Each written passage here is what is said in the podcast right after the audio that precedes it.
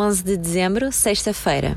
A leitura bíblica é Isaías, capítulos 63 e 64. Porque nos deixas extraviar dos teus caminhos e que o nosso coração se endureça para não te respeitar? Volta, por amor de nós, teus servos, as tribos da tua herança. Por pouco tempo, o teu povo santo tomou posse do país. Os inimigos espezinharam o teu santo templo. Desde há muito que não governas sobre nós, nem somos chamados pelo teu nome. Quem me dera que rasgasse os céus e descesses. Diante de ti, as montanhas haviam de estremecer. Serias como um fogo que abrasa a lenha seca ou que faz ferver a água. Os teus adversários ficariam a saber quem tu és. As nações haviam de tremer diante de ti pelos prodígios inesperados que realizarias. Ao desceres, as montanhas haviam de tremer diante de ti.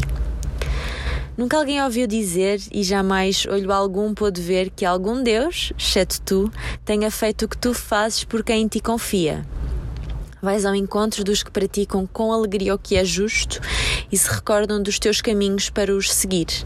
Se te irritaste, foi por causa dos nossos pecados, mas seremos salvos seguindo os caminhos de outrora.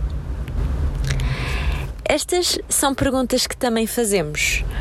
Por que é que nos fazes errar no teu caminho e por que endurece o nosso coração?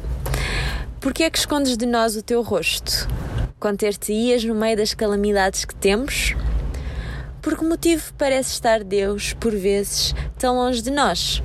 Tens tido este tipo de experiência? Se Deus é toda a verdade, por que estas experiências de aparentes derrotas? Os nossos pecados, os voluntários e os involuntários, formam esta barreira. O profissional Pão do Céu é apresentado pela União Bíblica de Portugal. A União Bíblica é uma organização cristã internacional e interdenominacional que usa a Bíblia para inspirar crianças, adolescentes e famílias a conhecerem a Deus. Para mais informações, visite o nosso site em união